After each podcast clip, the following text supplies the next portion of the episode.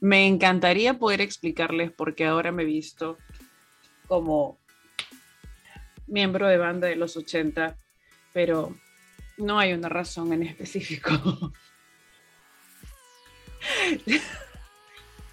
si han visto las fotos en redes sociales, em, ahora en realidad se me hace mucho más práctico pasar todo el día en ropa deportiva, cosa que puedo ir a correr, luego puedo ir al gimnasio, luego puedo ir a nadar y ya si es que tengo alguna reunión o tengo que grabar algo para lo cual necesito estar formal, pues me cambio. Pero ahora 90% del tiempo utilizo eh, shorts de licra o biker shorts de licra, dependiendo si hace frío o no. Eh, un polo sin mangas. Eh, porque interrumpen, no sé si es idea mía, pero cuando voy al gimnasio y estoy haciendo máquinas o estoy cargando pesas, siento que las mangas se interponen en mi camino. ¿Tiene sentido? No lo sé, solamente les estoy comentando lo que me parece a mí y es por eso que decidí abandonar las mangas y ahora utilizo polos sin mangas. Eh, y obviamente he buscado diseños bonitos. Eh, actualmente, en este momento, por ejemplo, hoy me toca ir, termino de grabar esto, luego tengo una clase eh, luego de eso tengo que ir a correr y luego más tarde voy a ir al gimnasio porque hoy es día de piernas y eso significa que voy a llorar mucho. Pero igual, ¿no? El uniforme, eh, que es el short de licra, el polo sin mangas y la bandana. La bandana fue una recomendación para cuidar mi cabello. Estoy en proceso de recuperación de mi cabello después de todo el color hinche que le he hecho y que me gustó mucho y que disfruté mucho. Pero de todas maneras, eh, me está creciendo cabello nuevo. Siempre me crece cabello nuevo. Y eh, a veces es muy pesado y tengo que entresacarlo y, tengo demasiado cabello, tengo que estar cepillándolo y tratando de sacar lo más que pueda o tenerlo amarrado en trenzas o en un moño. Eh, y actualmente tengo dos trenzas. Y como tengo mucho cabello nuevo, mucho baby hair por toda la cabeza, se ve ultra desordenado porque tengo un montón de rizos en la cabeza. Y mm, la recomendación que me dieron fue pues utilizar una bandana para poder tener todo más ordenado y en trenzas siempre porque es un estilo que protege a las personas que tienen el cabello ondulado, como en mi caso, o rizado, ¿no? Eh, sí, estamos en recuperación de todo. Les cuento un poco antes de empezar con las noticias porque este día es denso, lunes. No, vamos a empezar denso de frente. ¿Qué tal? ¿Ya dejaron de ser buenas personas y volvieron a ser quienes son? Escúchame, yo soy una mala persona 24/7 y no me arrepiento. ¿Ya? Si vamos a evaluar quién soy, soy una persona muy demandante, soy una persona que no suele ser muy tolerante consigo misma. O sea, para mí las cosas tienen que hacerse de la mejor manera posible. Anything less than the best is a felony, por citar a Vanilla Ice. Soy extremadamente demandante conmigo. No me considero un ejemplo a seguir ni nada por el estilo. Em, eh, pero soy consciente de esto yo sé mis fortalezas, yo sé mis debilidades y entre mis fortalezas está el hecho de que yo no conozco mis límites, no sé mis límites. O sea, sí los conozco, soy consciente de mis límites, pero no los respeto. Eh, yo voy a hacer absolutamente todo, aunque sea una vez, por probar. Y eso algunas veces, pues, conlleva que me ponga innecesariamente en riesgos respecto a lo que es mi salud, mi integridad física y por supuesto mi epilepsia. Yo sé que soy una tremenda babosa, pero me encanta, es divertido, no hago daño a nadie, soy feliz así, porque se trata de mi cuerpo, mis decisiones, mi diagnóstico. Entonces todo bien. Pero en Semana Santa, la semana que acaba de pasar, eh, por experiencia, de haber crecido en un, hogar católico conservador, se tiene la idea de que no hay que, hay que aparentar, hay que mantener las tradiciones. Nunca me han gustado las tradiciones. Soy, a pesar de ser una persona rutinaria, yo tengo una rutina. Dentro de todo el caos que es mi vida, tengo una rutina. Mi rutina va a incluir despertarme a cierta hora, tomar el mismo café siempre, no compro otra marca de café. Si algún día esta marca de café llega a auspiciarme, mandarme una canasta, yo me muero, porque me encanta. Solamente uso un tipo de café. ¿Ok? Hay ciertas cosas que solamente hago de una manera. Mis agendas, eh, ya, las cosas que tengo a la mano, las agendas que uso año tras año, no pueden ser agendas de Mafalda, ni Pascualina, ni Mickey Mouse, ni Minnie Mouse. No puedo. No me vas a dar la agendita con eso. No. A mí me tienes que dar una agenda ejecutiva de esas que venden en el centro de Lima, cinco soles, y que tienen suficiente espacio para escribir por atrás y por adelante, porque yo te garabateo y te lleno la agenda. ¿Ok? No, no hay otra opción. Hay ciertas cosas que son rutinarias para mí. Me gusta, la rutina te da te da estabilidad. Antes yo estaba en contra de la rutina y poco a poco en terapia se me hizo notar que tengo varias rutinas y que en realidad soy una persona cíclica, rutinaria, ¿ok? Lo cual no tiene nada de malo, tampoco tiene nada de bueno, simplemente es y punto. Los domingos me gusta ir a bailar, ir a caminar, hacer algo distinto, ir a ver a mi papá, salir a caminar con mi papá una hora a comer algún postre, luego volver. Me gusta mantener estas pequeñas rutinas dentro de todo el caos que existe en el mundo. Em, Semana Santa rompe esta rutina porque trato de mantenerla lo más que pueda. Yo no salgo a, a acampar, no, no salgo de viaje, de ser posible sigo trabajando, porque no es mi tradición. Y aquí no voy a utilizar la frase salvadora de respeto tu tradición. No, no, no, no tengo por qué. Escúchenme, las ideas no se respetan, las creencias no se respetan porque no tienen sentimientos. Yo respeto a la persona. Si, si yo entro a algún lugar y hay una persona que está rezando, yo no voy a entrar a interrumpirle rezo porque soy atea y decirle, discúlpeme, deja de rezar, amiga, porque Dios no existe. No, reza, dale, te da paz, es válido pero no voy a participar, no voy a sentar a tu lado y voy a hacer como si estuviera rezando. Cuando alguien viene y me dice bendiciones o que tengas un bendecido día, como me ha pasado, no le digo cállate la boca que soy atea. No, le digo muchísimas gracias, porque para este tipo de personas con quienes no tengo la creencia en común, es muy importante.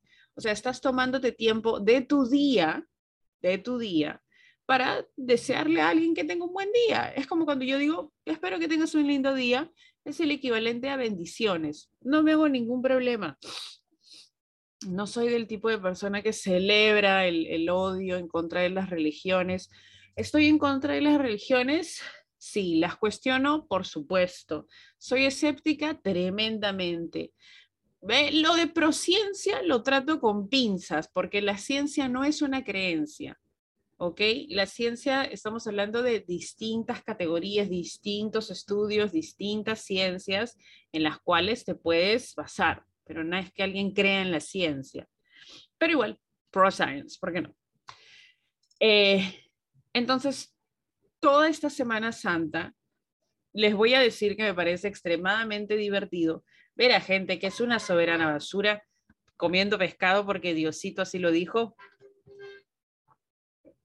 tremenda hipocresía.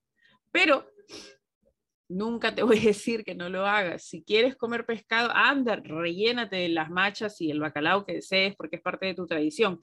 Es más, para las personas que tienen 30, de 30, años, 35 años hacia atrás, entonces deben recordar em, lo, lo más notorio que era la celebración de Semana Santa se notaba más. Eh, Wong tenía una búsqueda de huevos de Pascua, pero ojo, nosotros llegamos a la época comercial de la Semana Santa. Eh, mi generación, los millennials, llegamos a la época del boom comercial de Semana Santa, en la cual empiezan a salir los paquetes de viaje para Semana Santa. Está el conejo de Pascua, puedes ir a Wong a buscar huevos. Mi mamá nos llevaba todos los años.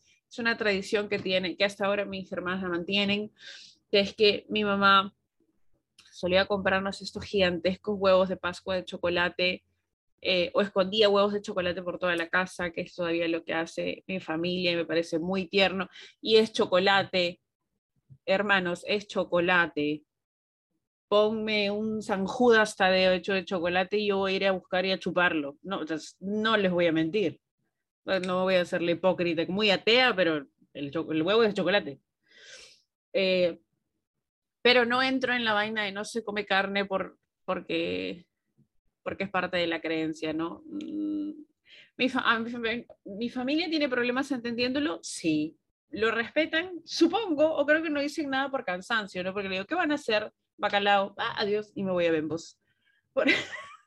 y veo Ben Hur, y los Diez Mandamientos, y La Última Pasión de Cristo, y The Life of Brian, y La Loca Historia del Mundo, de Mel Brooks.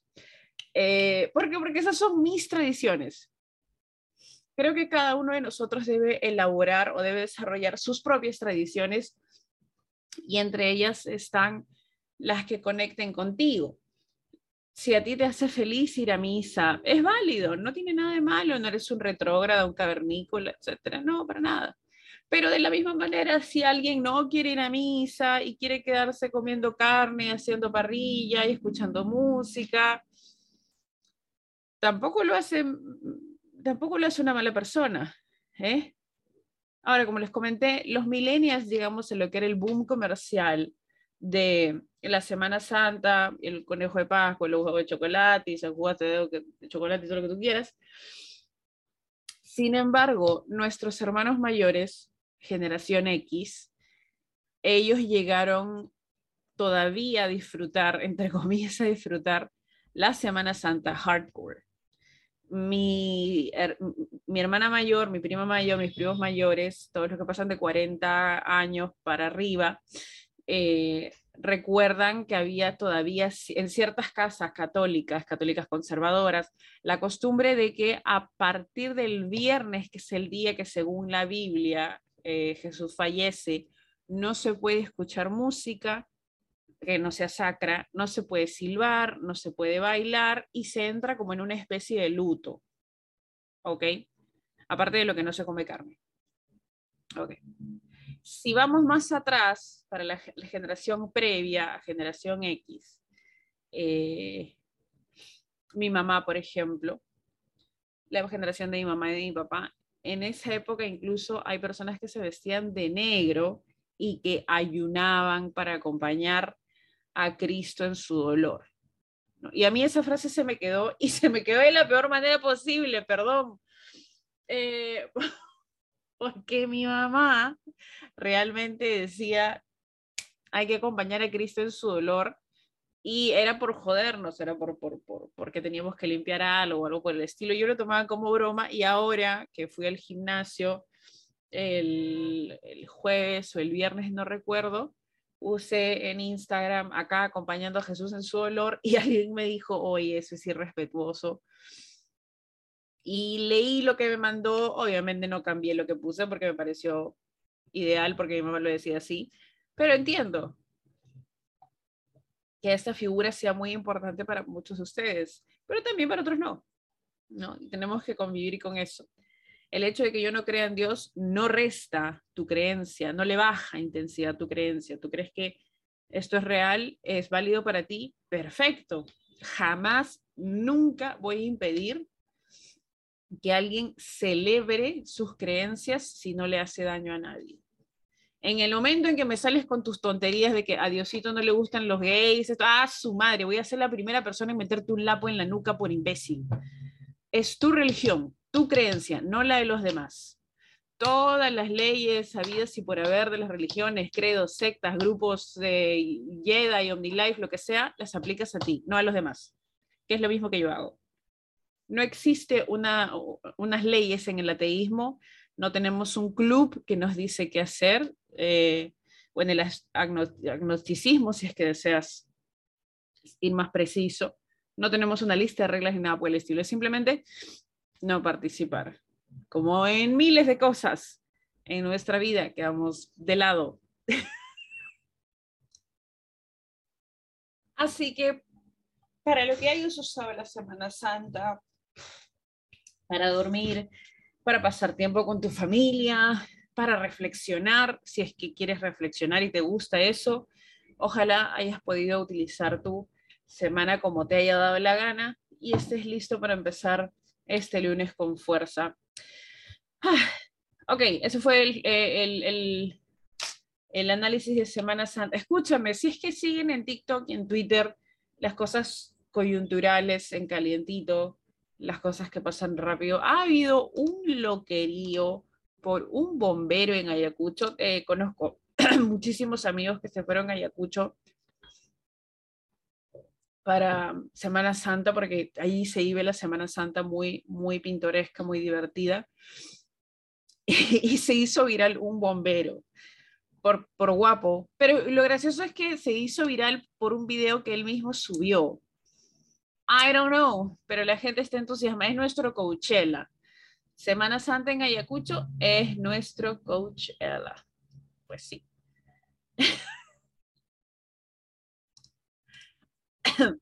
Ahora, vamos avanzando poco a poco.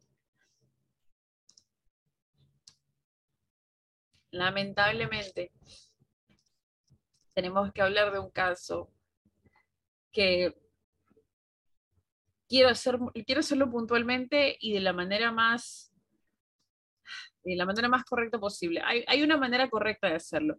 Em, si ven las noticias acerca de abusos sexuales en otros países, van a ver que siempre se protege el nombre de la víctima para evitar el proceso de revictimización.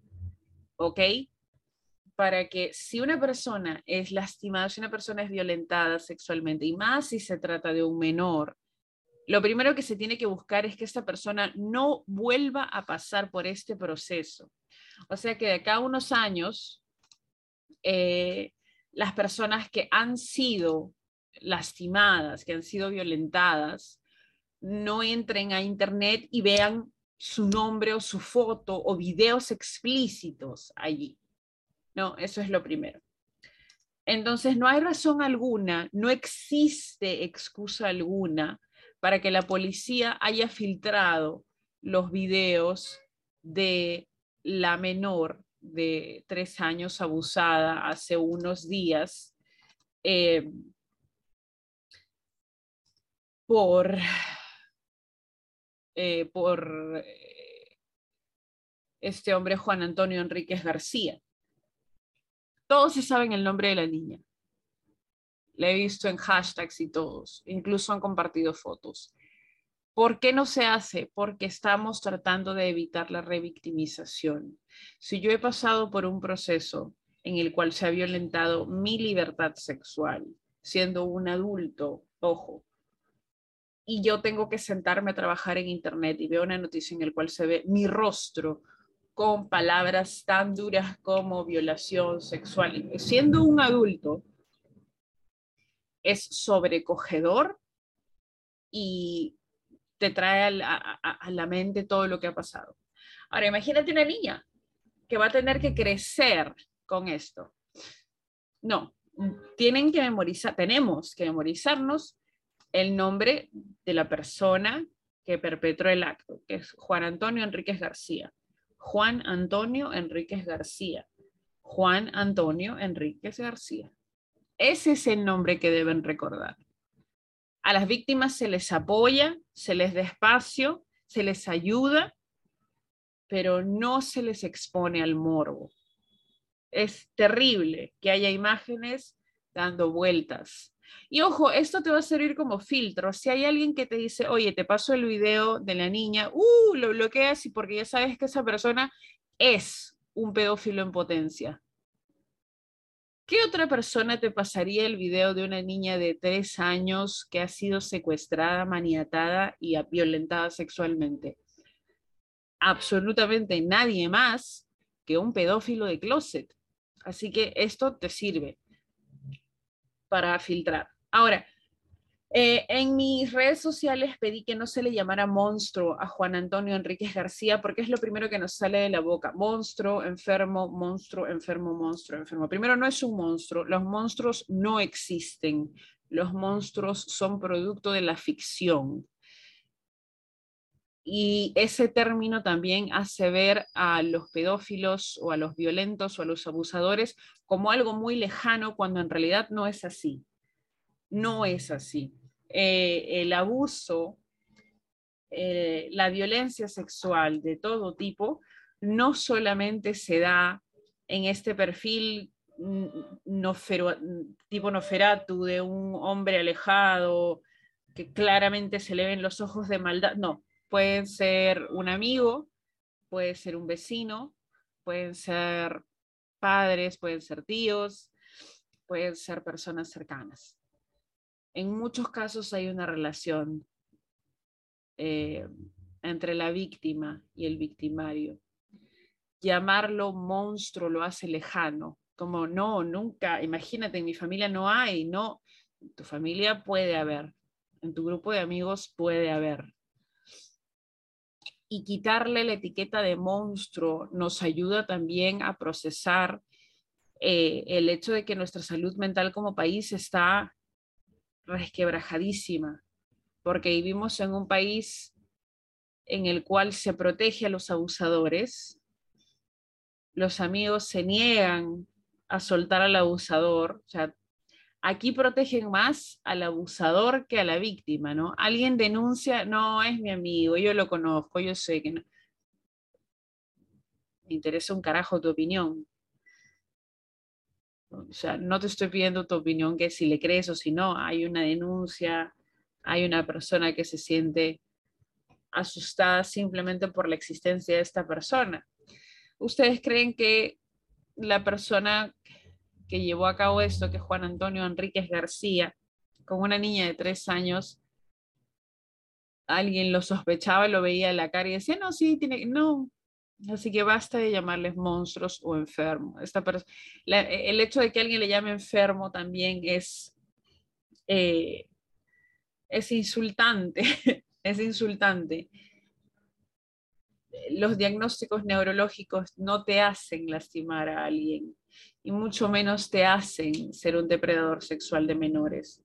Hay ciertas cosas por las cuales ya tenemos que luchar. Uno, la salud mental tiene que declararse en emergencia.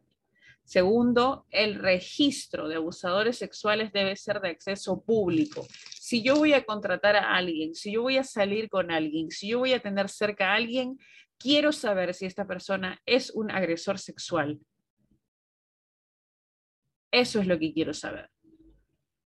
Y si bien yo puedo en este momento estar hablando con cabeza fría y me escuchan relativamente tranquila ante un acto que es definitivamente pues no, no entra en la cabeza de nadie. A mí no me entra en la cabeza. No, no, no puedo ubicarlo como algo posible. Como alguien diría, hey, hoy día voy a abusar de una niña de tres años. Es una niña de tres años.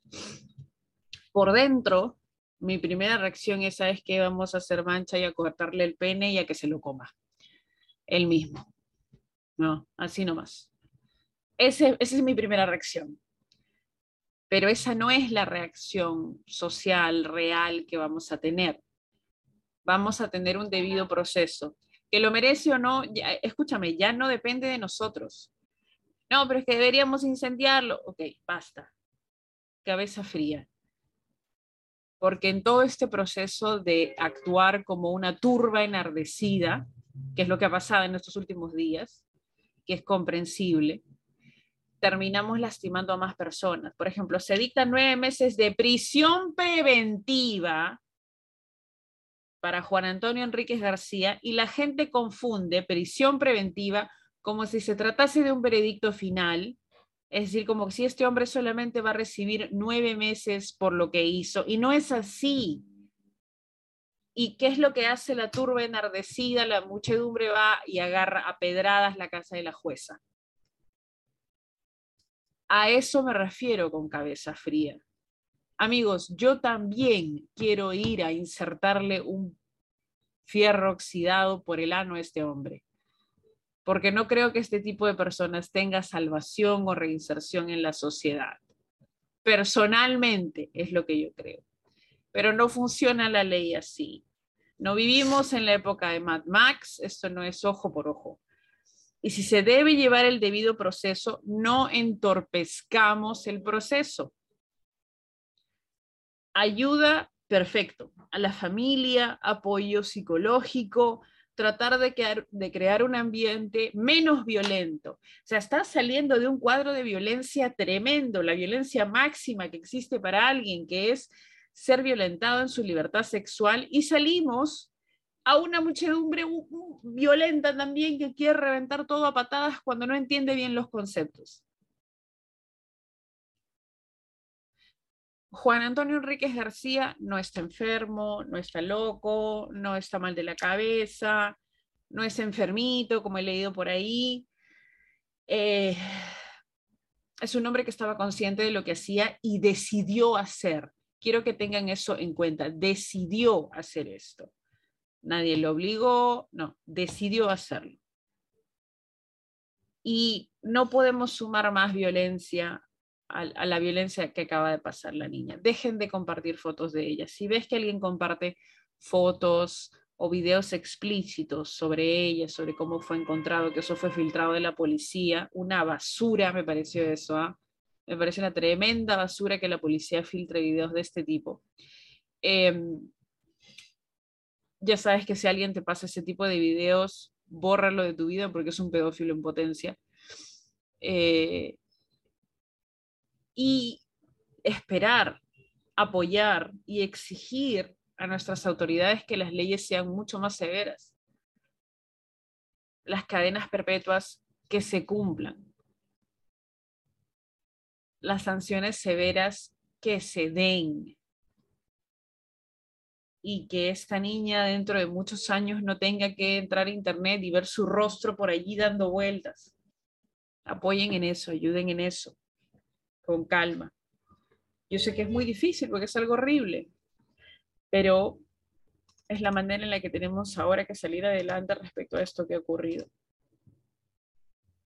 Ahora, cambiando algo un poco menos tenso porque ha sido complicado y todo esto. ha sido complicado hablar de esto. Eh, bueno, eh, les comento, esta, e, este fin de semana tuve la oportunidad de ir al... Eh, ¿Te das cuenta que las, las elecciones están cerca cuando las municipalidades empiezan a moverse más rápido? ¿Ok? Las municipalidades empiezan a hacer más cosas o a moverse más. En este caso, la municipalidad de Villa El Salvador empezó a sacar distintos talleres de actividades físicas, entre ellos estaba pues este, capoeira, eh, danza, no me acuerdo qué tipo de danza, baile, eh, baile tipo step coreográfico, cosas por el estilo. Y en una de esas estaba functional. Eh, nunca he hecho functional. Eh, he, leído mucho acerca del tema, me ha llamado la atención y todo. Y decidí darle una, una, una prueba. Es en el estadio Iván Elías Moreno de Juega el Muni. Eh, sábados y domingos. Es gratis si eres de Villa, o sea, si vives en Villa Salvador. En realidad puedes venir de, puedes venir de cualquier distrito, no, nadie se da cuenta. Te matriculas nomás. Entonces vas al estadio Iván Elías Moreno eh, los sábados es a las 7 de la noche y los domingos es a las 10 de la mañana. Obviamente llega temprano. Y quiero decirles que fue una muy buena experiencia. Muy, muy, muy buena experiencia. Me gustó mucho. Me agradó bastante.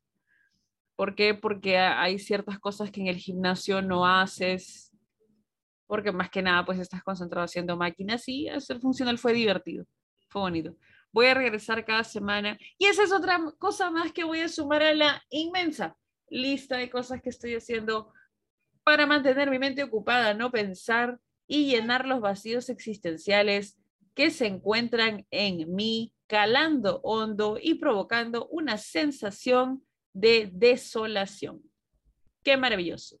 ¿Qué estoy leyendo esta semana? Estoy leyendo Love Lucy, la autobiografía de Lucille Ball, gracias a mi amigo Javier que trajo un montón de mangas Amazon.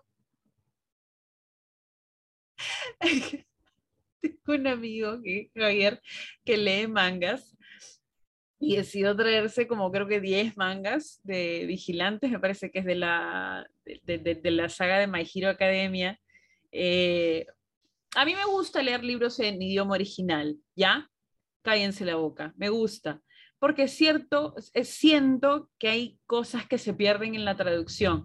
Siendo traductora empírica y siendo intérprete empírica, yo acepto que hay muchas cosas que se pierden en la traducción y mucho más cuando las traducciones son hechas desde traducciones. Es decir, tienes el idioma original que es francés. Como el idioma más popular es el inglés, se va a traducir del francés al inglés y eventualmente se va a traducir del inglés al español, por ejemplo. Tienes ahí una cadena y ahí se pierden cosas. Trato, hago lo posible de leer libros en su idioma original con el diccionario al costado, con el Google Translate abierto, el DeepL abierto, es, es este, un reto, sí es un reto, pero me encanta. Pero leer en inglés es una de las cosas más divertidas que hago porque me ayuda a, entrenar, eh, a, pesar de que enseño y hablo inglés todos los días, siempre es bueno descubrir una palabra nueva, encontrar algo nuevo y eso es lo que más me divierte.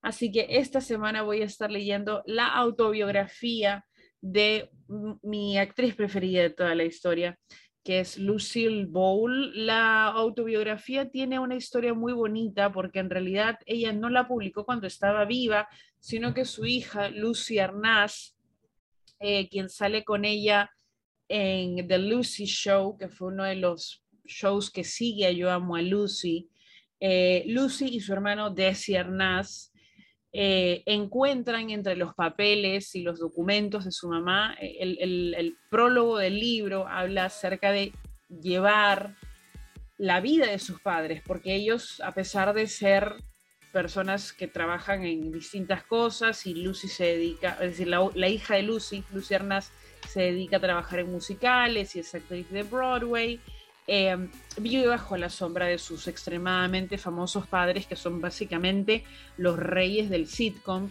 y quienes crearon este género. Eh, y tener que ver que firmar el permiso para el Funko, mencionan a los Funko, a los Bubbleheads y cosas por el estilo, eh, ellos lo que hacen es sentirse abrumados y eventualmente buscando respuestas, es decir, a veces esta idea de que ojalá mis padres estuvieran aquí porque ellos me dirían qué hacer. Los hijos de Lucille Ball y de Desi Arnaz encuentran un manuscrito titulado simplemente Lucy, que databa de 1966, que terminó siendo esta autobiografía, perdón, 1964, que, eh, que es la que termina siendo esta autobiografía. Es muy emotiva, es muy graciosa, es muy honesta, como era Lucille Ball. Así que estoy muy feliz de empezar este libro y esa va a ser mi lectura de esta semana y obviamente van a poder leer, bueno, leer, escuchar y ver todos los detalles en el podcast. Y este ha sido el programa de hoy. Nos vemos mañana. Que tengan un excelente día. Adiós.